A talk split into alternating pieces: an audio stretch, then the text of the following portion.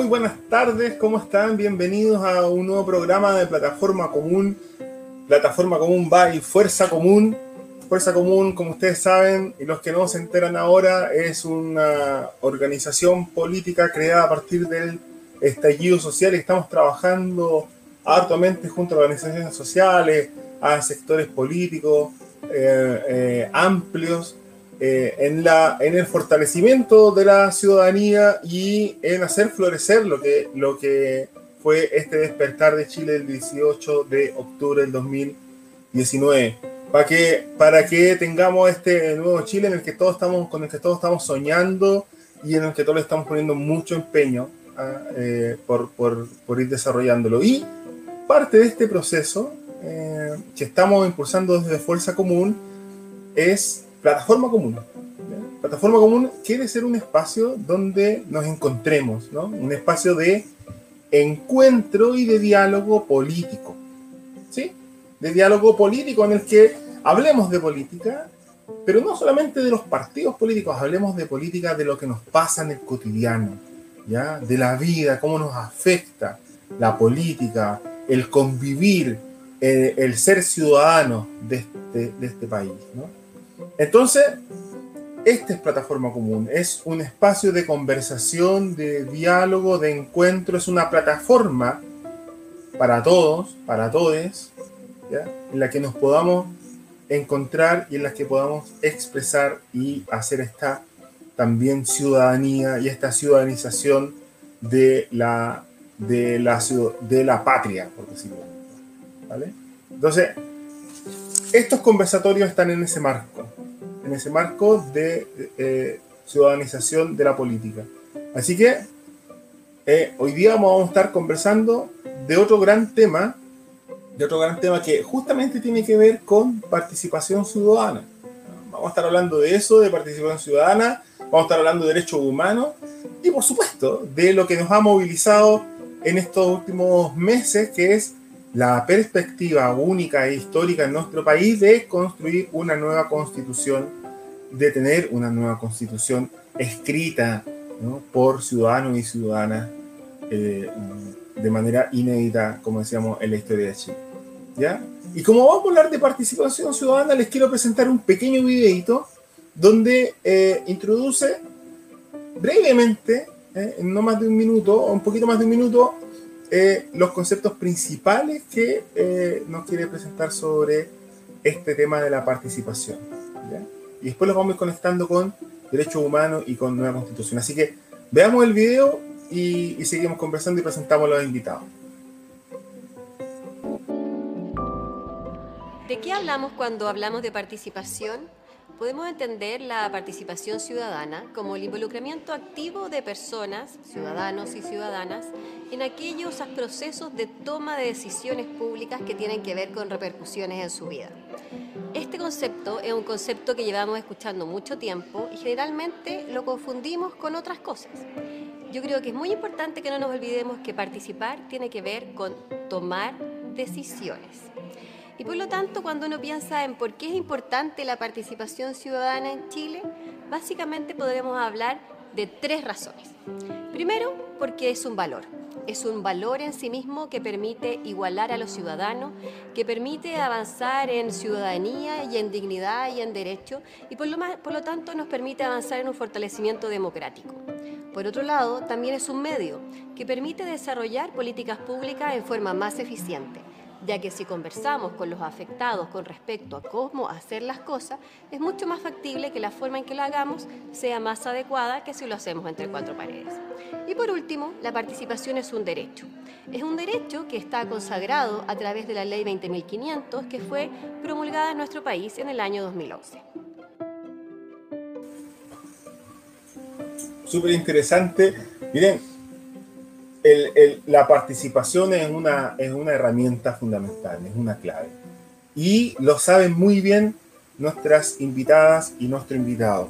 Así que les quiero presentar sin más dilaciones a, a, Maya Alves, a Maya Alves Marín. Ella es eh, profesora de Derecho Constitucional de la Universidad de Concepción. La tuvimos en nuestro primer programa y se nos escapó porque tenía que hacer otras cosas, no, pudimos estar todo, todo el rato, así que qué bueno que está nuevamente con nosotros, Amaya, bienvenida a, esta, a este programa de plataforma común, este espacio, como decía yo, de, conversación y de ciudadanización de la política que queremos, que queremos construir entre todos. Así que bienvenida Amaya, además Amaya es candidata a, eh, a constituyente en el Distrito 20, así que ha estado full pega, full recorriendo, recorriendo el distrito y recorriendo el país también, ¿no? Así que bienvenida Maya, gracias por estar aquí. Muchas gracias a ustedes por invitarme, estoy feliz de estar aquí nuevamente. Gracias Amaya. Y también tenemos eh, de invitada a Margarita Mayra.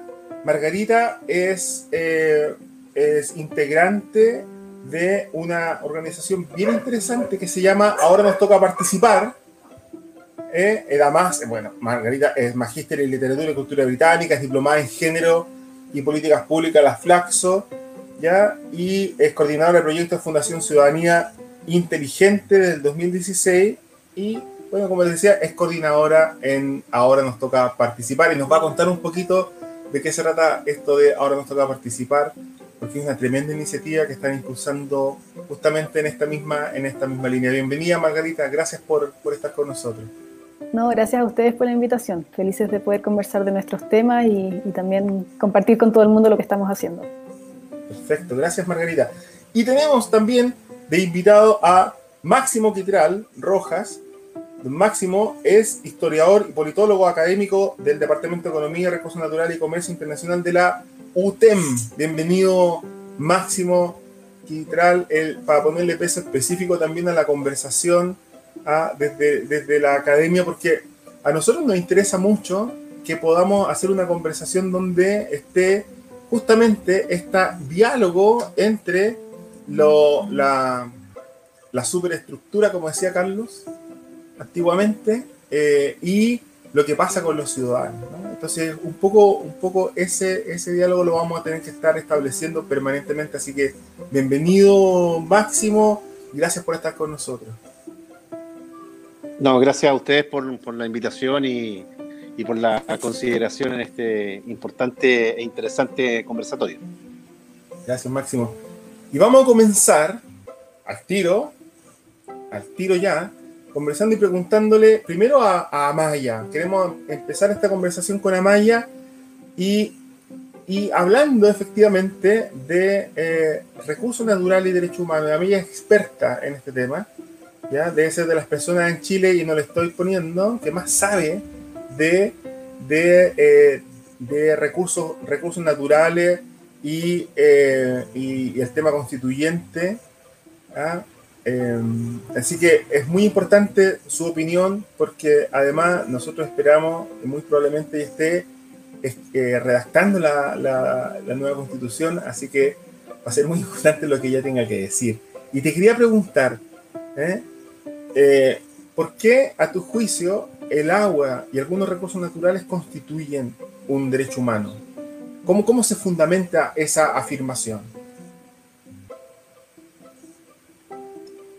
Perfecto, gracias por la pregunta. Eh, efectivamente, el agua eh, y el derecho humano al agua y al saneamiento podríamos decir que es un derecho humano emergente.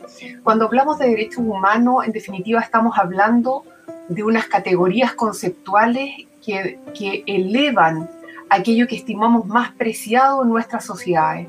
O sea, si decimos que eso forma parte del catálogo de derechos fundamentales, es porque como sociedad nos hemos puesto de acuerdo que eso es especialmente relevante. Por eso, en definitiva, ha habido todo un proceso de especificación, de aumento en el catálogo de derechos fundamentales. Eh, si partimos, por ejemplo, eh, con las primeras constituciones, tenían muy poquitos derechos. El derecho a la igualdad meramente formal, en algunos casos se incorporaba el derecho de petición a la autoridad, eh, pero eran pocos. Después, en los periodos liberales, se fueron incorporando el derecho a la educación, se incorporó el derecho a la a reunión, y así hemos ido avanzando en el modo como normamos nuestra convivencia. Y finalmente, cuando uno enseña estos temas en la universidad, se habla de los derechos emergentes. Y los derechos emergentes son los derechos de reciente consagración, ya sea porque hay un problema específico que obliga a adoptar eso, o porque simplemente las personas, los seres humanos, se han puesto a reflexionar y a conversar y se dan cuenta que hay un problema determinado, específico, que es necesario abordar y elevar la regulación al nivel de derecho fundamental. Estoy hablando, por ejemplo, de las minorías sexuales o de la discriminación que se produce respecto a los pueblos originarios, que obliga a elevar esas normas a la categoría de derechos fundamentales. Y eso fue lo que ocurrió con el agua. El agua, eh, lamentablemente, en la constitución del año 80 se trata como una mercancía, se, crea una comodificación del agua y se establece un mercado para el agua. Por tanto, la autoridad del Estado entrega derechos de aprovechamiento de agua, pero esos derechos de aprovechamiento suponen, como lo dice la propia Constitución en el 19 numeral 24, establecer una especie de propiedad. ¿Y cuál ha sido el efecto de eso? Ha sido bien tremendo, porque lamentablemente el mercado funciona eh, con oferta y demanda, y como quien tiene el agua es quien puede pagar por ella, ha ocurrido que lamentablemente en Chile se ha privilegiado a aquellos que pueden pagar mayor cantidad de dinero por los derechos de aprovechamiento, incluso desde medio de personas y comunidades. Y para revertir un poco esta, esta, digamos, giro hacia un mercado de agua, y porque se dieron cuenta que había fenómenos climáticos que nos están dejando con mucha menos agua disponible para beber, es que las Naciones Unidas el año 2010 crea el derecho humano al agua y al saneamiento, ya venía de antes de recomendaciones de organismos internacionales, pero la declaración que lo establece expresamente es del año 2010 y ojo que Chile la firmó favorablemente. O sea, existe una obligación internacional de poder proveer en calidad y cantidad agua a la población chilena y en la realidad eso no se cumple. Si quieres luego podemos ver los detalles, pero para no extenderme mucho. Sí, no, de todas maneras, porque entiendo perfectamente la, la, la, diferencia, ¿no? la contradicción entre, entre, la letra y la práctica, porque finalmente lo que pasa es que cuando es una mercancía lo que prima efectivamente es la posibilidad de intercambio de esa mercancía más que eh, eh, es, ese, ese, ese, elemento como, como un derecho, como algo que tiene que proveerse a todos, independientemente de la capacidad de intercambiarla que tengan o no. ¿No? O sea, del dinero o las posibilidades que tengan de acceder a, a, ella por la información, por recursos técnicos, etcétera, etcétera, etcétera. Y sabes, pero no, no, solo para, en realidad la línea lo que tú dices y lo que a veces uno no, no asume, que la escasez es deseable desde el punto de vista económico, porque aumenta el valor. Entonces, cuando todos estamos tan preocupados de la escasez, quizás hay unos pocos que no están tan preocupados y es más, lo ven como algo positivo porque significa que esos derechos de aprovechamiento de agua han aumentado su valor. Sabemos además que en Chile no hay obligación de usar el agua que uno ha demandado y en Chile entonces hay gente que simplemente lo ha guardado en su patrimonio. Eh, sabemos que hay ahora desde el 2005 el pago, ¿no es cierto?, de eh, una especie de impuesto al no uso, pero que es de los impuestos menos eh, recaudados, menos aplicados. O sea, realmente en Chile no hay obligación de usar el agua respecto al cual se tiene propiedad, a pesar de que sabemos que hay chilenos y chilenas que no tienen agua para beber. Sí, por cierto. Pero tengo otra, otra pregunta ahí, porque ¿cómo una constitución puede ser capaz de resguardar eso? Porque sabemos que efectivamente está esta diferencia ¿no? entre, entre la letra, entre lo que está escrito y lo que efectivamente se, se, puede lograr y se materializa en la política pública, ¿no? y se materializa, qué sé yo, desde el punto de vista del derecho también, ¿no? como, como la constitución se empieza a articular de, de, de manera en que eh, las personas efectivamente pueden acudir a ella ¿no? para, para para poder eh, resguardar su derecho, por ejemplo, al agua. ¿no? ¿Cómo una constitución sí, eh, eh, resguarda ese derecho? Bueno, nosotros estamos proponiendo que debiera existir un estatuto constitucional del agua, porque por supuesto que debe haber un derecho que asegure a todos los chilenos y chilenas el derecho humano al agua y al saneamiento. Y eso después tiene una bajada en que se concretiza en general en los estándares internacionales en 100 litros por persona por día. Y ojo que la obligación de entregar esos 100 litros por persona por día es del Estado. El Estado es el sujeto pasivo de esa obligación. Existen distintas maneras de implementarlo, lo podemos conversar luego si, si lo desean, pero no hay ningún problema y de hecho nuestra propuesta es que quede plasmado el derecho humano al agua y al saneamiento como el primer uso del agua eh, para todos y todas. Eh, pero también, digas. Sí, seguramente vamos a tener que profundizar en eso porque efectivamente el proveer de agua a la gente no es ningún problema el tema del interés que está detrás. Como decía un, un, científico eh, y politólogo eh, europeo, decía, cualquier idiota puede llevar agua a cualquier parte, si lo, difícil es ir a la luna, pero llevar agua lo puede hacer cualquier, cualquiera. ¿no? El tema son los intereses que están detrás. Entonces, cómo la, la constitución nos resguarda de, eso, de esos intereses y cómo también, de alguna manera, los ciudadanos, ¿no? los, los ciudadanos y las ciudadanas eh, somos capaces de también resguardar esos derechos. Yo ahí quiero invitar a, Margarita porque Margarita tiene una súper buena experiencia, ¿no? Eh, súper buena experiencia con, ahora nos toca participar en el sentido de que eh, la participación ciudadana va siendo clave cada vez más, Margarita, en, en hacer de este país un país que resguarda mejor sus derechos ¿no? para los ciudadanos y los ciudadanos. No, no, no. Tenemos una estructura legal, por, por cierto, que nos tiene que resguardar y que tiene que ser acorde a, como decía Maya recién, a las necesidades, ¿cierto? Acorde a las circunstancias. Pero no basta con una, una estructura legal. No basta con, con, un marco regulatorio, porque ese es el marco adentro se juega, la cancha, se juega el partido, adentro de la cancha, y ahí están los ciudadanos. ¿Cómo, cómo es tu experiencia ¿ya? En, que, eh, en que la ciudadanía aporta a la sostenibilidad de, la, de la vida, a la calidad de vida, al buen vivir de los ciudadanos en Chile? Sí, eh, eso que tú acabas de decir es esencial. O sea, tenemos efectivamente esta cancha, que es la normativa, y lo que pasa con la participación no es solo lo que está dentro, sino lo que la rodea. En este sentido, sobre todo si pensamos en la convención, no solo importa lo que pasa en el texto, que ojalá quede consagrada la participación como un derecho fundamental, tal como está resguardado en lugares tan básicos como la Declaración Universal de los Derechos Humanos, sin ir más lejos.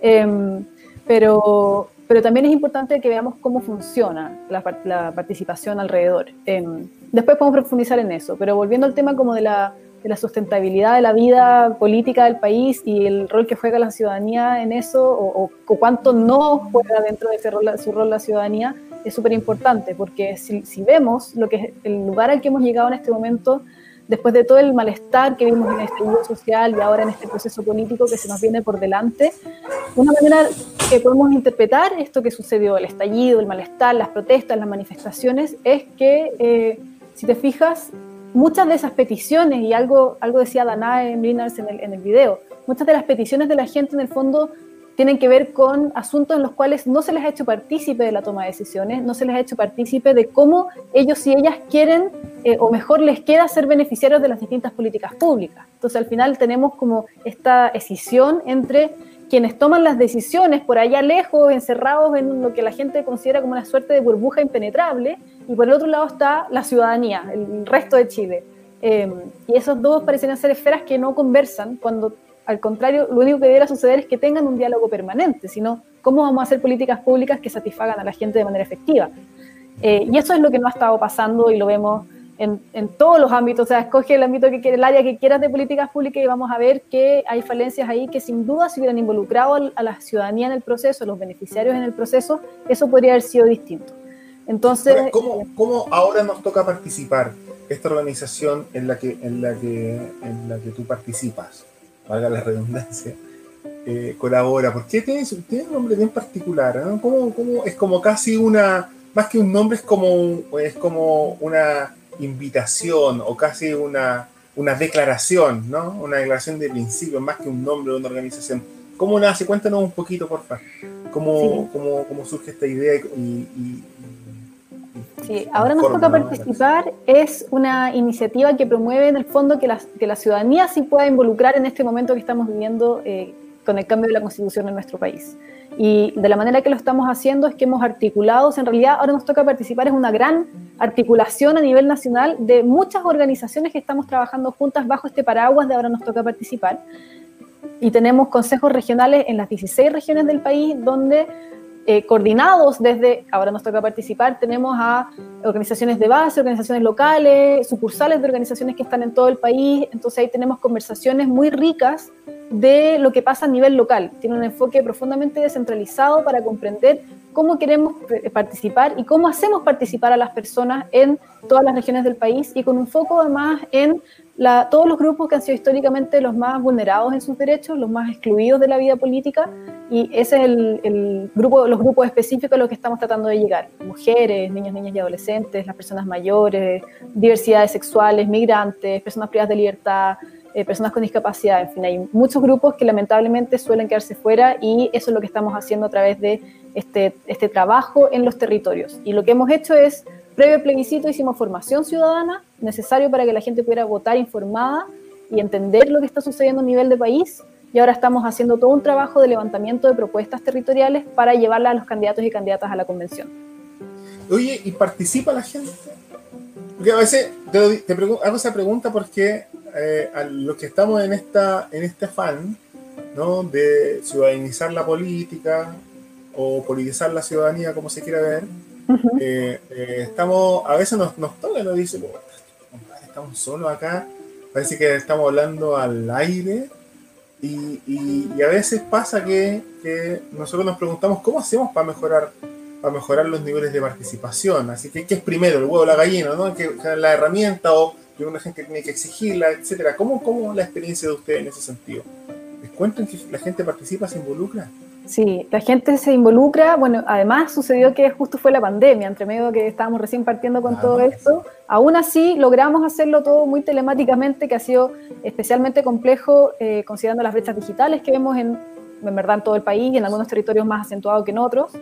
Pero la gente tiene interés y nos hemos, nos hemos dedicado a apoyar para que las personas puedan hacer, hacer efectivo su derecho a la participación de muchas maneras distintas. O sea, por una parte entregamos esta información y formación ciudadana, como te decía, por otro lado hemos estado trabajando en un, trabajo más de incidencia política, que es mi, mi área, directamente con el CERVEL para crear medidas, levantamos muchísimas medidas con más de 15 organizaciones para ver cómo podíamos hacer que específicamente fuera más fácil para estos grupos excluidos ir a participar en las elecciones. O sea, si no, si no te fijas en qué requieren las mujeres respecto a los cuidados, por ejemplo, que es una de las razones por las cuales no pueden participar en nuestro país, eh, no, vas a lograr hacer, no vas a lograr que ellas lleguen aunque tomes muchas medidas sanitarias.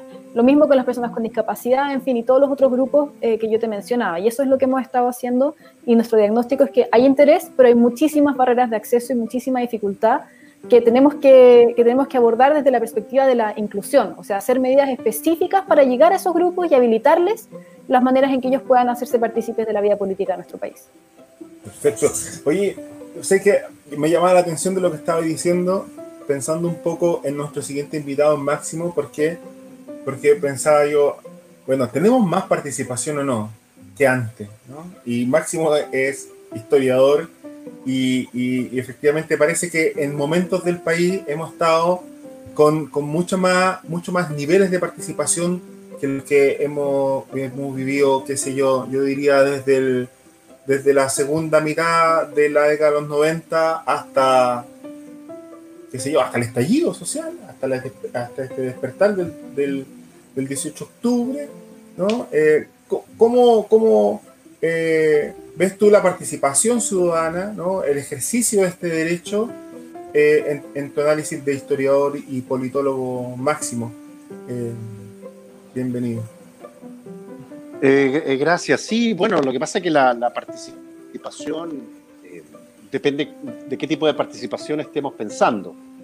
Si uno lo ve solo dentro de la militancia política, por ejemplo, de los partidos, eh, uno eh, evidencia, observa un debilitamiento de los partidos políticos y la búsqueda de otros espacios de articulación política de la sociedad. Eh, creo que ahí hay que ampliar un poco la, definición conceptual o, el espacio de que uno piensa, considera lo que es la participación. Porque, por ejemplo, aquellos que están en las juntas de vecinos, en los clubes deportivos u otras instancias de participación, eh, son poco convencionales y un poco tradicionales y forman parte de la sociedad. Entonces, yo creo que sí hay un. si si eh, ese concepto de la participación lo, lo, ampliamos mucho más, tengo la impresión de que la gente está buscando otros mecanismos de participación, que, que la gente vaya, eh, la sociedad participe, por ejemplo, de las movilizaciones también es una forma no solo de participación, sino que también de militancia. Yo creo que hay que eh, entrar en una discusión al respecto mucho más contemporánea y sacarnos un poco de la mente que la única, la única herramienta de participación eh, o el instrumento de participación es un partido o, la votación. Yo creo que hay otras instancias. En, en, esa lógica y desde esa posición yo creo que sí. Ahora, si uno ve las cifras con respecto a participación electoral, de votación, Recordemos que tras el retorno a la democracia, eh, la participación electoral en nuestro país fue a la baja. ¿Ah? Y lo que se hizo fue modificar y la inscripción fuera eh, eh, automática, en fin, para, para que el padrón electoral se comenzara a rejuvenecer, producto de que estaba votando la misma gente, en fin. Ahora, hay episodios de mayor o menor participación. La, última votación con respecto a el tema de la nueva constitución dio margen a una mayor participación, pero tampoco fue la gran participación. Es decir, que todavía hay un sector de la sociedad que ve con cierto escepticismo algunos procesos políticos y la pregunta es cómo lograr que esas personas que todavía sienten eh, escepticismo, desconfianza, eh, apatía de poder participar, sean incorporadas en todos los procesos históricos y políticos. Ese es un desafío que no solo tienen los partidos, sino que también desafío de la democracia. y aquello. Es un desafío de la democracia, es un desafío de las instituciones, es un desafío de todo. ¿ah? Entonces, y de todas. Eh, y eso creo que es conveniente de, de hacerse cargo. Porque ¿qué pasa si en abril, qué pasa si en abril no tenemos un nivel de participación extraordinario? Yo hago esa pregunta acá, con un contexto de pandemia, con un CERVEL que está buscando dos días de votación, tratando de acomodar la participación ante el temor de que haya un importante porcentaje de la población que no quiera participar. ¿Ah? Yo creo que sí estamos en un dilema en relación a la participación. Yo creo que sí es un, un dilema. Eh, en los mecanismos de participación tradicional. Y probablemente es un problema de la democracia representativa. ¿Ah? Ojo ahí. Tal vez ese es el problema, la democracia representativa y quizás, y con esto termino, para no, para no eh, hegemonizar el debate, em, probablemente sería conveniente eh, discutir sobre qué tipo de democracia queremos. Mantener una democracia representativa o abrirnos ya de lleno a una democracia participativa. Perfecto. Gracias, Máximo. Quería abrir yo también la conversación porque eh, eh, me parece que es súper relevante lo que, lo que Máximo estaba, estaba planteando, en el sentido de cómo la participación se empieza a transformar entonces en un derecho que es exigible. ¿no? O sea, eh, Amaya hablaba inicialmente de, de, este tema de, la, de los derechos, derechos humanos emergentes y, parece ser que el, derecho a participar, el derecho a ser ciudadano, eh, es también una cuestión que empieza a ser cada vez más exigible y, más, y más demandable. Y porque además nos, nos, empieza a afectar muy directamente. Nosotros queremos hacer el mismo ejercicio que hicimos la semana pasada. Y por eso quiero invitar a, a Mario Palma, porque hay casos muy paradigmáticos y muy relevantes. Hola Mario. Eh, Mario es miembro de Fuerza, de Fuerza Común eh, y trabaja ahí arduamente también en este tema de, plataforma común. Y, pero además Mario es dirigente social de la provincia del Biobío y eh, dirigente ambiental también de la provincia del Biobío. Y nos toca que permanentemente el, tema de la participación y los mecanismos que la democracia y las políticas públicas ofrecen a la participación son restringidos en función de, al parecer, y esa es nuestra sospecha, entre comillas, en favor de los intereses del mercado. Y eh, eso se ve reflejado permanentemente y las últimas décadas así lo han demostrado en nuestro país en, en conflictos ambientales. Y en el caso de la provincia del Río Bío, el caso del río Cariboro, es un caso eh, súper, súper paradigmático en ese sentido. Y yo quisiera que Mario nos contara eh, brevemente en un par de minutos de qué se trata ese caso para que después, con los invitados, con Máximo, con Margarita y con Amaya, lo podamos desmenuzar y podamos concretizar de alguna manera cómo, cómo hacemos que, que situaciones como esta se puedan se puedan abordar ¿no? en, en, el, en, el, nuevo escenario del país que queremos construir. Mario, bienvenido, buenas tardes. Cuéntanos, porfa. Bueno, un saludo ¿Qué aquí pasó desde con Caliboro? de Los Ángeles. Mira, lo más importante de contar de esta anécdota o historia es que el río Caliboro es el responsable hoy día técnicamente de tener contaminado el río Laja el río Laja, específicamente eh, en el sector de la Guada, donde está una central hidroeléctrica de paso, que seguramente la han escuchado, que es de GD de Suez. Bueno, lo concreto es que este territorio eh, involucra más o menos unas 3.500 familias del sector rural de Los Ángeles.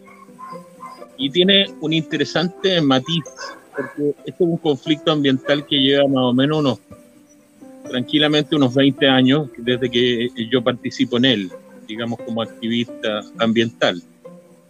Eh, ahí se instalaron gradualmente tres centrales de paso, más la que de GF Suez que, que está en el río Laja, pero que tienen una relación importante, y tres salmoneras.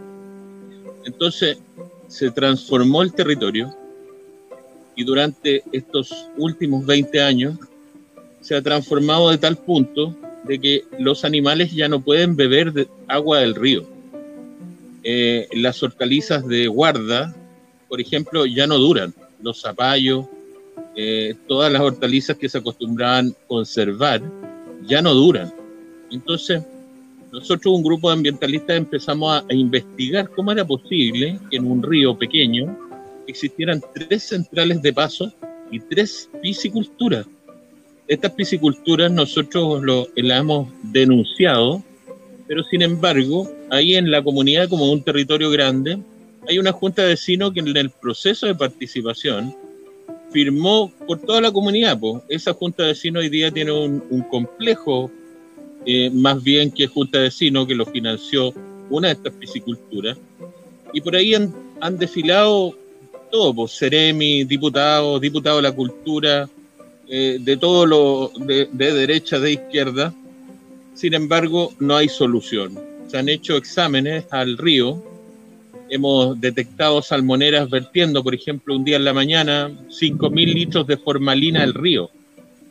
De formalina, porque en el fondo uno dice, bueno, pero tampoco es tanto, pero sí, es tanto. Hoy día ya no hay peces, no hay aves que se alimenten de ese río y es el principal responsable de contaminar el río Laja. Entonces, Hoy día, teniendo presente o en cuenta que la ley 20.500 de participación es de febrero del 2011, nos damos cuenta que quedamos entrampados, porque finalmente, dentro de las comunidades, el mecanismo para representar a través de esta ley 20.500 nos deja con hartas dudas. Entonces, este, esta experiencia real la voy a terminar contándoles que después de varios años donde muchas de estas, de estas oportunidades de fiscalización no se pudo fiscalizar. De hecho, hay informes que dicen que la piscicultura número tanto, ponte tú, es infiscalizable. Eso dice la autoridad, infiscalizable.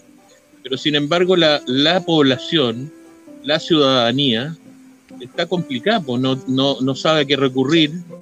Eh, nosotros, a través de la DGA, por ejemplo, hemos detectado un tubo de descarga y la DGA te dice, oiga, sabe, pero no es competencia nuestra porque en realidad el tubo es muy grueso, es muy largo o es muy corto y, y debería ser eh, de otro organismo. Entonces, eh, nos damos cuenta que hay terreno de nadie en términos ambientales y también en términos de participación ciudadana. Hoy día las juntas de vecinos no representan el 5% de la población de su territorio. La participación es baja, pero firman igual. Entonces, ¿cómo enfrentamos desde la nueva constitución y cómo solucionamos en Biobío, que pareciera ser una zona más extendida en lo, en lo referente al, sacrificio del territorio?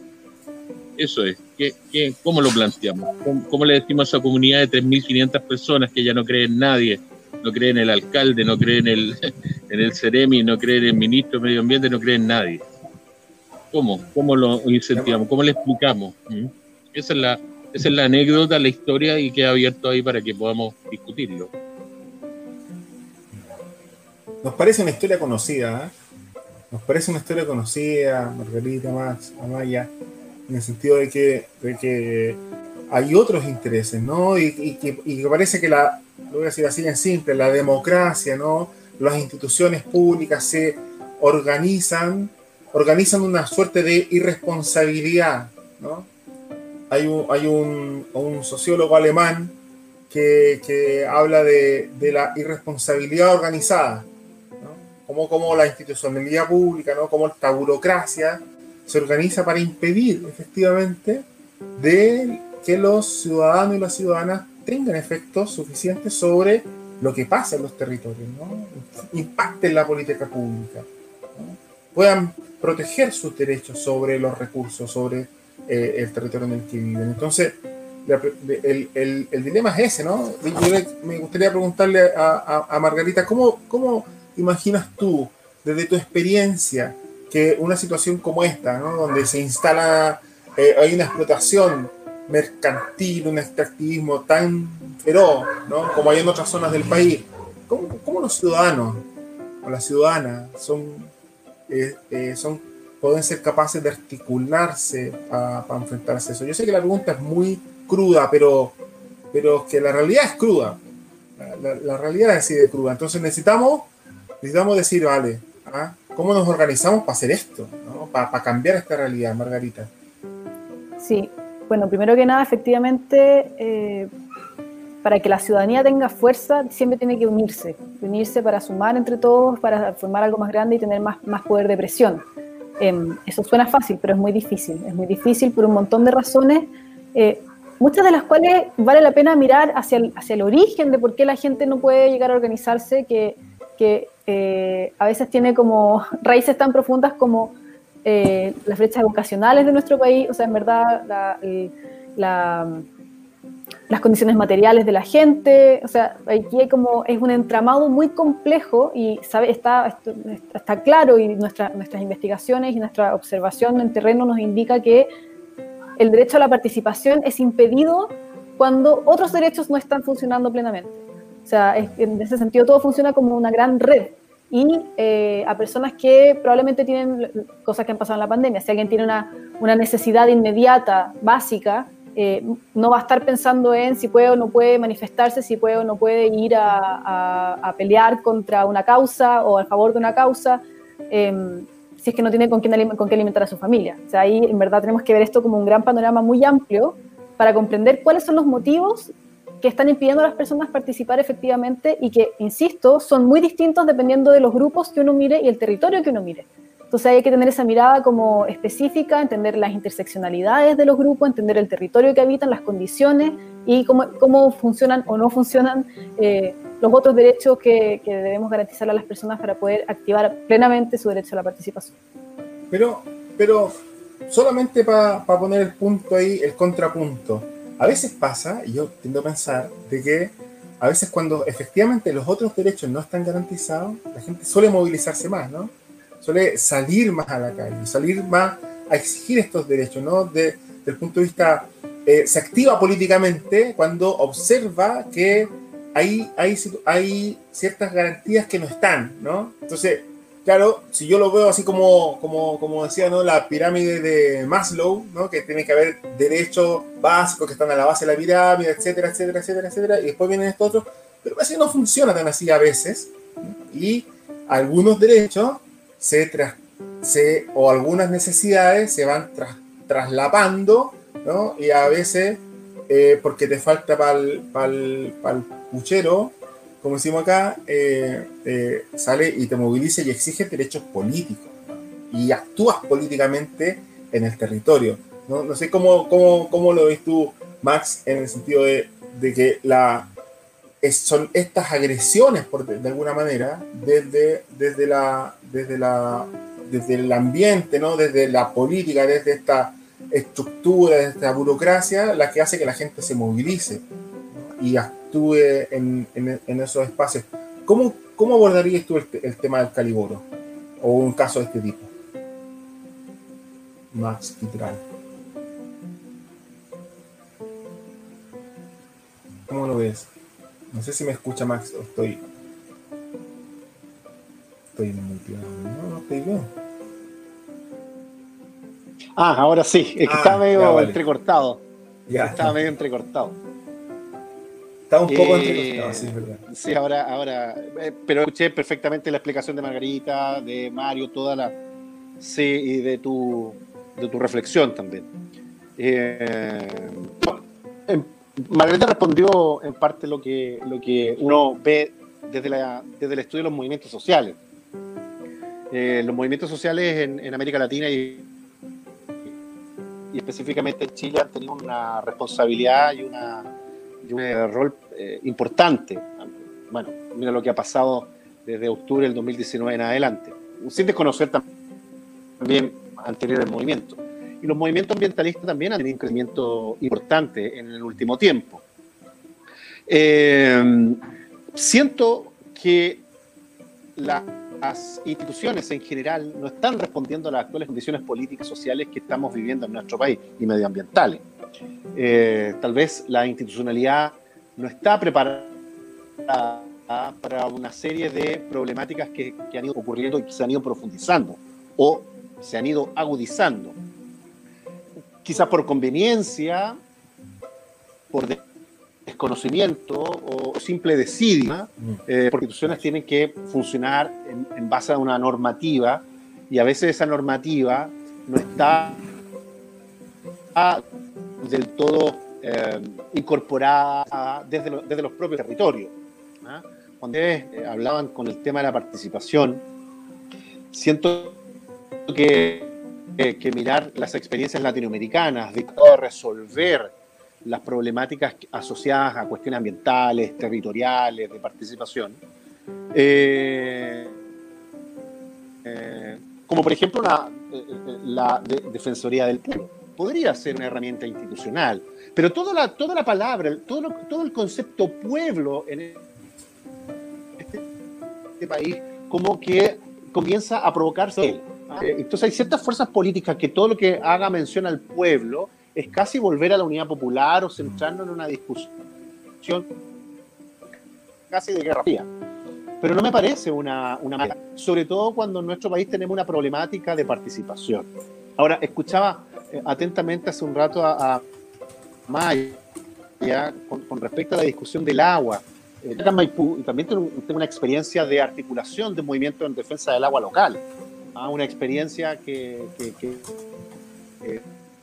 a mí me sirvió no solo para, con otras experiencias asociadas al agua, desde el mundo académico, ¿ah? eh, este intelectual eh, orgánico, ¿cierto? En esta discusión gramsciana, eh, y la que no fue difícil articular un movimiento, sobre todo con una cuestión relacionada con el tema del agua. El agua acá tiene un agua eh, una sanitaria municipal, es la única que queda en Chile, ¿ah? que, ha sufrido también procesos de privatización y se ha intentado, eh, a partir de movimientos sociales, eh, frenar esa intención de estos grandes conglomerados que colan el agua de quedarse con ella. Y, me hacía mucho sentido lo que, hacía lo que dijo la Maya, lo que dijo Mario también, pero claro, nosotros hablamos desde la autonomía. El discurso construido en el movimiento en defensa eh, enfatizó mucho la autonomía, para evitar la cooptación de los partidos y que, finalmente se quebrara el movimiento. Creo que hay un trabajo interesante desde la orgánica interna que puede servir como experiencia para lo que, me, para lo que estoy escuchando acá o lo que ha discutido la, Margarita y Amaya, porque una vez ¿ah? Eh, toma la experiencia académica, teórica, pero choca con la realidad. Y en algunos casos, la realidad del territorio es mucho más de la realidad. Entonces hay cuestiones muy interesantes. Pero, y, para cerrar, pensar, sobre todo aquellos que están en, la lógica del proceso constituyente en una defensoría del pueblo, posible resolver y generar mayor confianza y dar mayor motivo a la participación que en nuestro país realmente es un tema eh, no se ha abordado con la, con la responsabilidad. Espero que se me haya escuchado bien el relato. Pero sabéis que yo me quedo un poquito y, con, con, esta idea eh, de, cómo la participación es capaz de correr el cerco de la realidad, como la, la, la, participación es capaz de correr el cerco de la institucionalidad, cómo la participación, la participación de los ciudadanos es capaz de correr el cerco lo posible en el sentido de lo que, por ejemplo, la, la norma nos, nos, permite, ¿no? La, la, legalidad de la situación nos permite, porque hay que ser osado para participar, hay que ser osado para exigir, porque siempre estáis fuera del marco. Tenéis que salirte del marco. Ahí, ahí, la semana pasada estábamos con, con, con Jonathan Díaz eh, él, él, es miembro de Fuerza Común igual y él participa en una organización de jóvenes que se llama Inquietando desde el borde, ¿no? Inquietando desde el margen. Es muy bonita esa imagen porque de alguna manera lo que estáis haciendo es siempre correr el, el, el, marco de lo posible desde la participación. ¿no? Y, y, y, esta pregunta va para pa Amaya también, en el sentido de que cómo es posible que una experiencia como, como el del Caliboro va generando también ¿no? Nueva institucionalidad, tú lo decías al principio, Maya, en el sentido de que, de que los, los países ¿no? y, y la, la, en general las naciones se van adaptando ¿no? a sus necesidades y van adaptando su, sus regulaciones a, a, su, a, las necesidades. Y de alguna manera lo que, lo que va pasando hoy día es que tenemos un marco regulatorio que no nos, no nos, no, no nos acomoda, por decirlo, por decir un eufemismo, ¿no? que no, no, no nos ayuda ¿no? A, al buen vivir. Entonces, ¿cómo, cómo, cómo te imaginas tú que una, una situación como la del Calibor o como etcétera, del, del otro que ya sabemos, se va abordando y el derecho se va adaptando para poder eh, eh, dar respuesta a eso, a una situación como esa, manera eh, gracias a Mario por, por, presentar la historia del, del río Caliboro. Eh, conozco, no todos los detalles, pero lo conozco en la práctica. Eh, porque me ha tocado trabajar también como abogada en defensa de comunidades y organizaciones en temas de agua desde hace muchos años. Eh, y hay, hay, una brecha grande entre lo que dice la constitución y lo que, y lo que ocurre en la realidad. Pero, sabes, yo quería señalar que en parte el problema es constitucional. Eh, me pareció que una de, las, de las estrategias que se usó por quienes promovían el rechazo que afortunadamente ya tenemos en el pasado, pero en parte el argumento de quienes promovían el rechazo era decir, no se preocupe porque no importa mucho lo que diga la constitución, lo importante es arreglar las leyes, eh, por ejemplo, en relación a, a temas sociales. Mi propuesta y mi impresión es que eso es absolutamente no cierto y que la estructura constitucional es básica eh, y en parte el decir no vamos a cambiar la estructura constitucional era para que se mantenga lo que tenemos hoy. ¿Y qué tenemos hoy? Tenemos un modelo en que la naturaleza está sometida a, un interés económico. O sea, la naturaleza realmente solo sirve en tanto se puedan extraer de ella recursos con, con valor económico. ¿Y por qué digo esto? Porque el río también forma parte de esa mirada el río Caliboro en la actual constitución es un río al servicio del desarrollo económico y por eso se autorizan las centrales de paso y por eso se autoriza la piscicultura. Y alguien me podría decir, pero hay normas medioambientales. Claro, pero las normas medioambientales que existen en Chile también están al servicio del modelo económico. Por tanto, ninguna, ni una evaluación de impacto ambiental, ni una declaración de impacto ambiental va a obstaculizar que se lleve adelante un proyecto. A lo más lo va a demorar un poquito más, pero las evaluaciones de impacto ambiental están diseñadas para ser aprobadas. O sea, no hay nada que puedan hacer los órganos del Estado porque el diseño del modelo busca ese objetivo. Entonces es importante indicar esto porque eh, en el fondo ahí uno justifica una vez más que el cambio tiene que ser constitucional. ¿Por qué? Nuestra propuesta es que la, la naturaleza debe ser protegida en sí misma efectivamente, como bien señalaba, hay, eh, hay, una afectación de las familias que viven, pero deberíamos decir que también hay una afectación del río en sí mismo. Como señalaba, ya no hay peces, ya no viven en el fondo las especies, los animales ya no pueden tomar agua en el río. Por tanto, hay una afectación del bienestar del río. Y entonces el río en sí mismo también tiene un valor y también debe ser cuidado. Otro problema que tiene el caliboro es que su principal aporte es de napas subterráneas y en Chile lamentablemente las napas superficiales y las subterráneas son tratadas de la misma forma y tienen una realidad completamente distinta. Ahora, ¿cuál es el objetivo? En definitiva, me parece en la nueva constitución, crear un modelo en que los usuarios, como se consideran hoy día, ya no sean solo quienes tienen derecho a aprovechamiento de agua, sino que usuario es toda persona que tiene una interacción con ese curso de agua toda persona que toma agua, que la usa para fines recreacionales e incluso paisajístico. El, río tiene un valor simplemente porque es bello de observar. Eh, y además, en el caso de los pueblos originarios, hay usos rituales y culturales que deben ser preservados. Entonces, yo creo que es básico que la participación ciudadana respecto de proyectos eh, como estos, piscicultura eh, o centros centrales de paso, sea incidente.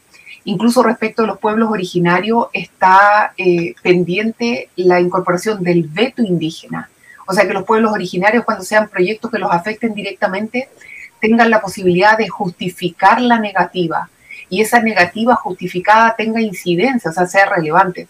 Porque mi experiencia como abogada de derechos humanos en la práctica es que las consultas indígenas, cualquier consulta indígena, es un mero trámite da lo mismo lo que los, que los pueblos digan, cuánto los fundamenten, los proyectos ya vienen establecidos.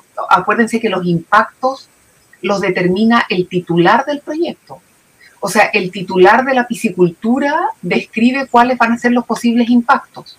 Evidentemente, esa, esa descripción es una descripción que minimaliza los riesgos. Entonces tiene que haber incidencia de la participación también en la definición de cuáles son los impactos. Y una vez que se llega, las normas internacionales hablan de lograr un acuerdo. Y un acuerdo es un acuerdo de voluntades en que participan dos o más partes. Por tanto, hay que avanzar hacia un derecho a la participación ciudadana y un derecho a la consulta indígena que exija un acuerdo, un acuerdo de voluntades. Y entonces va a haber mucha mayor disponibilidad para evaluar impactos, para fundamentar las negativas y para escuchar. Yo, yo he visto una simetría enorme en que los titulares de las empresas llegan con abogados, con sociólogos, con, y están las comunidades sin apoyo. O después de un día de trabajo horrible, en horarios que no son los adecuados, sin pertinencia cultural. Yo creo que hay muchísimo por hacer. Aquí no hay que inventar la rueda, esto existe en el derecho comparado, han habido avances en los últimos 50 años. Yo creo que lo que no existe es voluntad política. Eso yo no lo veo. Yo quisiera indicar algo de lo que, de lo que tú mencionabas, eh, eh, Amaya también decía, decía Margarita y, Máximo, y está un poco en la pregunta que hace Ana Caterina, que tiene que ver con, con, la, con la educación y con este, esta proximidad o este eh, acercamiento entre visiones y conocimientos que son conocimientos del territorio, son conocimientos que vienen también, por ejemplo, para los conflictos ambientales, como decía Maya recién, vienen, vienen cargados de conocimiento y de argumentación con antropólogos, no voy a decir sociólogo, yo soy sociólogo, entonces voy a decir antropólogo nomás, antropólogo, abogado, qué sé yo, ingeniero, y que traen mucho conocimiento, ¿no? Enfrentado al conocimiento local, que es el conocimiento desde la experiencia vivida con el río, por ejemplo. Ayer estamos hablando de este ejemplo. Y, y hay un conocimiento que está más valorado, ¿no? Tiene un conocimiento que tiene más valor, que tiene más peso. ¿Vale? Entonces, claro, hay un, hay un diálogo que hacer, pero que parte por reconocer estos, estos conocimientos locales, ¿no? estos conocimientos ancestrales, para decir, oye, mira, mi, mi justificación e, este justificar mi negativa está sustentada no en lo, en conocimiento científico aplicado, biológico, no sé qué, en el río, ¿no? Sino está justificado en mi experiencia vivida con el río, ¿no? ahí hay una brecha y hay un abismo gigantesco. Yo dejo la, pregunta abierta, ¿cómo, ¿cómo se salva esa brecha? ¿Cómo se acercan este, estos conocimientos y podemos decir, oye, eh, en este conflicto, en este abismo que hay, ahora sí podemos ir tendiendo puente y podemos ir entendiendo, yo incorporando como titular de un proyecto, eh, entendiendo y, esta negativa tuya justificada desde tu forma de, conocer y, tu, y desde tu expertise ¿no? de, de agente local.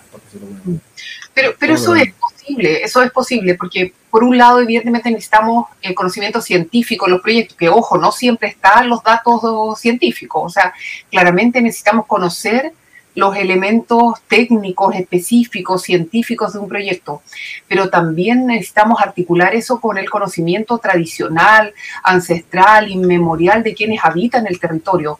Y hay constituciones como la ecuatoriana que en el artículo 388 obliga a articular ambas formas de conocimiento, sin jerarquizarlas, ojo, porque ahí también a veces hay un estándar de civilización en que la gente del Servicio de Evaluación Ambiental llega tirando los grados arriba de la mesa cuando las personas que habitan el territorio muchas veces conocen mucho mejor eh, y más, y además sufren los impactos, no solo los conocen mejor, los sufren en el día a día. Entonces yo digo, de todas maneras, articular distintas maneras de conocimiento, pero sin jerarquizar.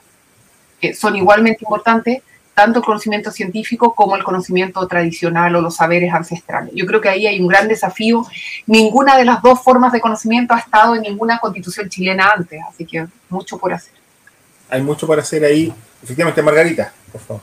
Sí, yo quisiera complementar eso. Me encanta la discusión que están teniendo sobre los distintos tipos de conocimiento y sin duda hay que relevar lo, que tú llamaste el conocimiento ancestral y creer más en lo que sabe la gente, que, muchas veces sabe más de lo que, lo que, las instituciones sospecharían.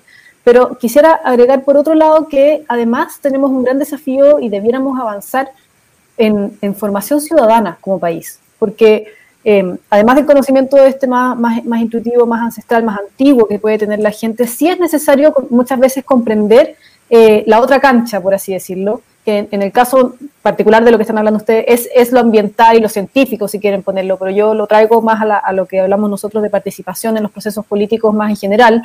Y eh, vemos que hay un desconocimiento brutal que impide a la gente hacerse parte plenamente. Y en ese sentido, eh, sí falta una, una, información importante en las personas, lo, tenemos diagnosticado y por eso desde ahora nos toca participar. Dedicados unos seis a ocho meses incluso a formación ciudadana previo al plebiscito, porque la gente muchas veces no comprende en, el momento en que estamos insertos porque no tienen, no tienen acceso a los materiales correspondientes. Y nosotros nos hemos encargado ahí de hacer material en lenguas indígenas, material en creol, material con acceso universal para personas con discapacidad, cosa de que todos puedan leer y acceder a eh, materiales en, los formatos que más les acomodan para enterarse de, de qué va el proceso constituyente, de qué, de qué van las opciones en ese momento que se votaban para el plebiscito. que sigue habiendo mucho desconocimiento. Nosotros nos escriben todos los días. Eh, ayer, sin ir más lejos, una persona me escribió diciendo, ¿tengo que votar por una persona para, para la convención o tengo que votar por la cantidad de gente que va en la lista? Y es como cosas básicas que si ellos no lo saben, y eso sí hay que eh, mejorar en cuanto a la educación más, más, más, formal, si se quiere, porque si votan por cinco personas en un, en un distrito de cinco personas, eh, van a anular el voto y no lo saben. por poner un ejemplo muy, muy concreto. Sí, sí. Sí, oye, de todas maneras, porque de, alguna forma conecto con lo que con lo que decía Maya, ¿no? Eh, recién como, como la, y es una cuestión que se discute mucho en, el, en el tema ambiental, cómo hacemos que exista una institucionalidad, ¿no? Que colabore con la, con la ciudadanía para que pueda participar, ¿no? Aquí Héctor pregunta si hay un organismo que deba crearse para que la ciudadanía participe en el sentido de que para que la ciudadanía tenga herramientas mejores para poder ejercer su derecho a participar, porque efectivamente alguien, lo, lo, lo, lo, lo antiguo, añoramos las clases de educación cívica, pero parece que ahora parece tan así como tan tiernito añorar eso, que es una herramienta tan, tan básica, y, pero parece que necesitamos mucho más que eso, ¿no? Parece que necesitamos muchas más herramientas y muchos más instrumentos a Maya para participar. Sabes, el otro día en un cabildo, justamente hablando de estos temas, eh, proponíamos quizás pensar la idea que el derecho a la participación fuera asociado a, una remuneración, a un ingreso. Yo en realidad técnicamente correspondería a una carga pública. Lo que pasa es que las cargas públicas tienen mala prensa, entonces la gente como que se asusta, pero ser vocal de mesa es una carga pública. Eh, entonces, y quien es vocal de mesa recibe una cantidad de dinero, tampoco es muy alta, pero se recibe una cantidad de dinero porque son unas horas invertidas en el fondo trabajando en beneficio de un bien público. Entonces, si pensamos que la participación es trabajar en beneficio de bienes públicos, podríamos señalar, y saben, esto eh, lo han propuesto desde los pueblos originarios, porque muchas veces cuando tienen que hacer consultas indígenas, se demoran meses, son muchas horas, muchos días eh, en que no hay ninguna remuneración de vuelta. Entonces, al final, a veces las personas están en una condición tal que no pueden participar porque no están dadas las condiciones mínimas. Entonces, pensamos que quizás una manera de eh, ayudar, digamos, a emparejar la cancha, porque claro, el titular del proyecto llega con 10 profesionales, el, Servicio de Evaluación Ambiental eh, llega con todos sus profesionales, fija las horas de las reuniones y las comunidades están sin apoyo técnico muchas veces y no tienen ninguna remuneración por algo que finalmente es un trabajo, es, una, es, un, es un trabajo que denota esfuerzo y tiempo. Entonces pensé quizá fomentar que la participación tuviese asociada como carga pública una remuneración, podría ser, y, no es que la gente vaya a participar por la plata, no es eso. La gente participa por lograr un bien público, pero al menos se reconoce el, y se valora ese esfuerzo que se hace por un bien que en el fondo nos excede. Yo no sé qué Margarita o, ustedes pensarán de esta propuesta, pero quizás es interesante evaluarla. Yo conocí, yo conocí a uno, a uno viejo eh, campesino, eran mapuches también, y, ellos habían tomado la decisión de trabajar en la tierra al dirigente, porque se habían dado cuenta de que el hombre pasaba mucho rato eh, en trámite y en, Entonces ellos le trabajaban su parcela, la comunidad, que es una forma de entregarle los recursos. Si, lo, si lo miramos de, esa manera, y por supuesto que ha sido una, una cuestión que se ha planteado harto, yo también lo he escuchado, en, en varios espacios, la, la, posibilidad de que las dirigentes y los dirigentes puedan eh, recibir remuneraciones eh, del área público, porque efectivamente pues, están trabajando en lo público para lo público, porque además tiene que ver con una cuestión estratégica, ¿no? porque las entidades eh, em, que, trabajan desde el Estado, y todos los integrantes del Estado, por decirlo así, reciben remuneración y tienen recursos para hacer lo que hacen.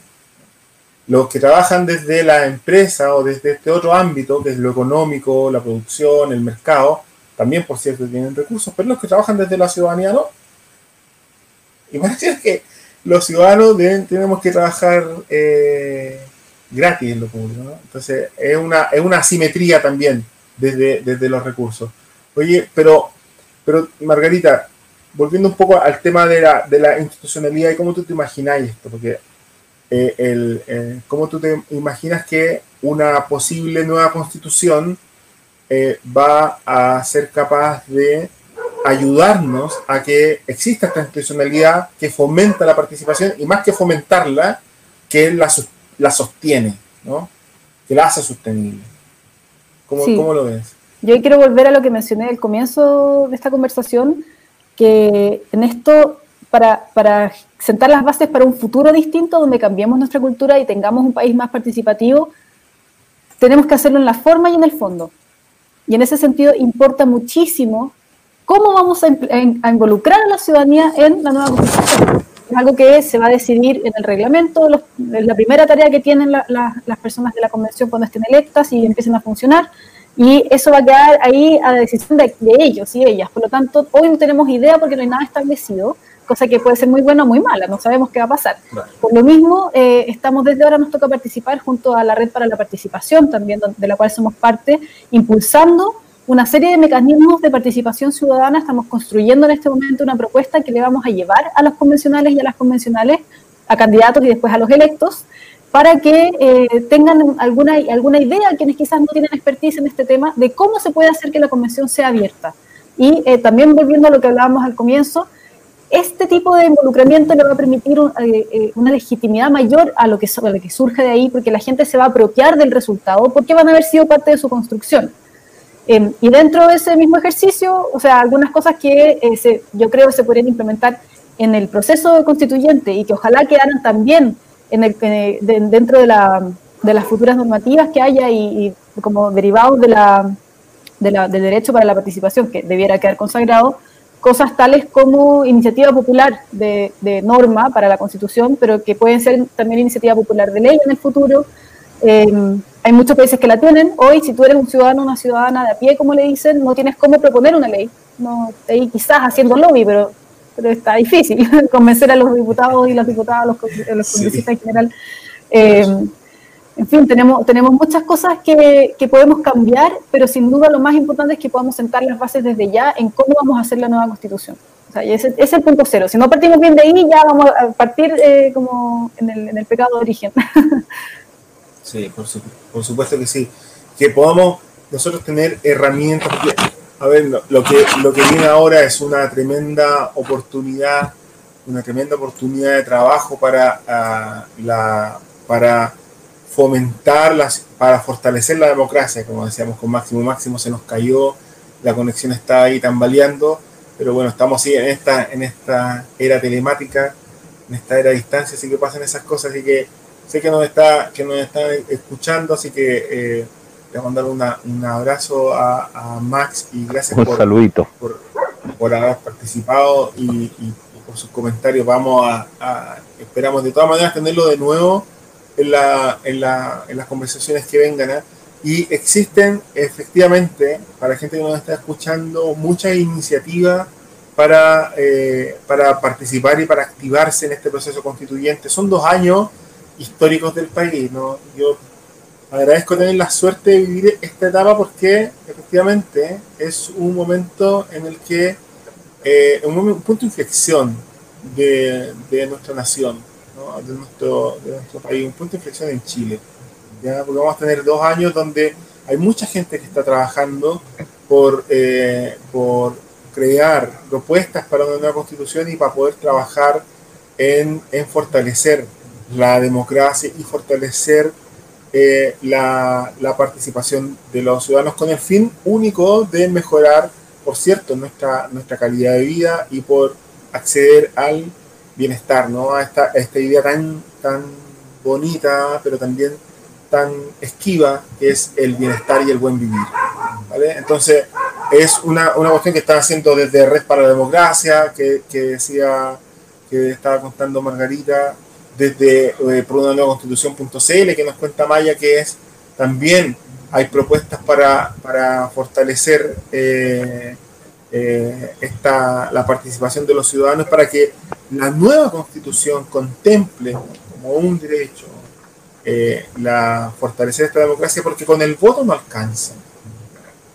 Con el, el voto no es suficiente, el voto no ha sido suficiente y hoy día no es capaz de recoger esa herramienta no es capaz de recoger eh, las necesidades y la intención de, de, de, los ciudadanos de participar y de acceder a este bienestar. Así que estamos, estamos en eso, estamos en eso en plataforma común, estamos en eso en fuerza común también, trabajando duro para que, para que la ciudadanía se active, para ciudadanizar la política, para politizar a los ciudadanos. Y les queremos agradecer eh, profundamente haber estado hoy día con nosotros, eh, eh, haber hecho esta conversación. Siempre se nos hace corto, siempre se nos hace poco el tiempo, pero, pero tenemos que ya irnos despidiendo. Mario, gracias de nuevo por, tu experiencia. Mario, un ahí de Los Ángeles, trabajando duro hace muchos años, como muchos ciudadanos, como muchos dirigentes y dirigentes de nuestro país. Y les quiero dejar el último minuto para que se despiden, para que nos hagan una invitación al trabajo que están haciendo. Margarita desde ahora nos toca participar y Amaya desde su candidatura también ah, por el Distrito 20. Eh, Margarita, por favor, tu último comentario. Sí, bueno, muchas gracias nuevamente por la invitación. Y para despedirme, solo quiero decir que eh, esto recién comienza, la ciudadanía tiene que apropiarse de este momento, tenemos muchas maneras de hacerlo, Así que bienvenidos todos y todas quienes quieran participar este sábado de un encuentro abierto para la participación que estamos haciendo precisamente para construir esta propuesta de mecanismos participativos para eh, la convención. Después la vamos a estar llevando a candidatos y candidatas, así que también ahí dejo abierta desde ya también la invitación a todas las personas que quieran llegar a la convención de manera participativa, a promover en el reglamento y en el texto la participación ciudadana desde la red para la participación y ahora nos toca participar, estamos buscando sus contactos, así que ojalá podamos seguir conversando.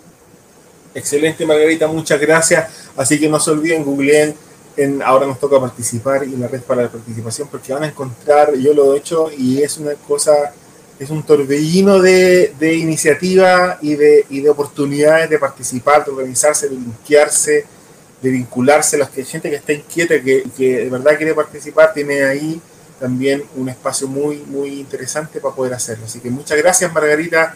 Margarita por, por participar, por venir a esta conversación, ha sido muy interesante y esperamos que podamos estar nuevamente conversando contigo. Muchas gracias. Seguro. Y gracias. Amaya Alves, quiero darte tu minuto, por favor, para que te pueda despedir y, darte las gracias desde ya por haber participado con nosotros. Gracias a ustedes por invitarme, siempre es un gusto, eh, aprendo también de, los otros participantes. Eh, por supuesto, eh, encantada, parte de mi compromiso, de hecho, cuando iniciamos este camino, que es bastante nuevo para mí, porque me he dedicado a, trabajar en derechos humanos y a enseñar derechos humanos casi toda mi vida en la Universidad de Concepción, pero cuando decidí participar en este, en este desafío de ser candidata a la Convención Constitucional, en el fondo propusimos siete bases programáticas y la primera es el desafío constituyente como un desafío de diálogo, de participación y de inclusión. Así que es una idea que hemos trabajado desde el inicio. También le comentaba a Margarita, eh, que la Fundación Rumbo Colectivo formamos parte de un grupo grande de red de centros de estudio por la nueva constitución y ya hay una primera propuesta eh, justamente para el reglamento de la Convención Constitucional en que se incorporan elementos concretos de participación ciudadana incidente. Yo creo que sería un fracaso de este proceso constituyente si quienes vayamos a la Convención Constitucional pensamos que una vez electos no tenemos la obligación de que la ciudadanía participe directamente. Yo creo que esa es una demanda de, la revuelta popular o estallido social, crear instancias y ahí hay propuestas concretas, un foro nacional, el reconocimiento de cabildos autoconvocados, cabildos temáticos convocados por la Convención Constitucional, iniciativa ciudadana de propuestas y audiencias públicas. Además de esas hay otras, pero yo creo que esas al menos deben ser debatidas en el reglamento de la Convención para que este sea un proceso único en que realmente incorporemos la participación ciudadana como un derecho fundamental. Eso todos invitados, casi todas las propuestas están en redes sociales con mi nombre, Amaya-Alve, o en la página www.amayaalve.cl. Muchas gracias. Gracias, Amaya. Y por cierto, que vamos a estar ahí atentísimos a lo que, a lo que está pasando. Margarita Mayra, muchas gracias. Mario Palma, nuevamente, gracias por haber participado. Chiquillos, chiquillas. Por fin tuvimos variedad. Por fin por fin logramos. tenemos que trabajar más eh, también en esas cuestiones. Así que estamos muy, muy contentos de este tercer programa y le agradecemos a todas y a todos, la gente que está también ayudándonos en Fuerza Común, en Plataforma Común, eh, eh, en esta iniciativa de ir ciudadanizando y politizando más nuestro país. Así que muchas gracias y nos vamos a ver, ojalá, en una próxima oportunidad. Un abrazo a todos. Chao, chao. Adiós.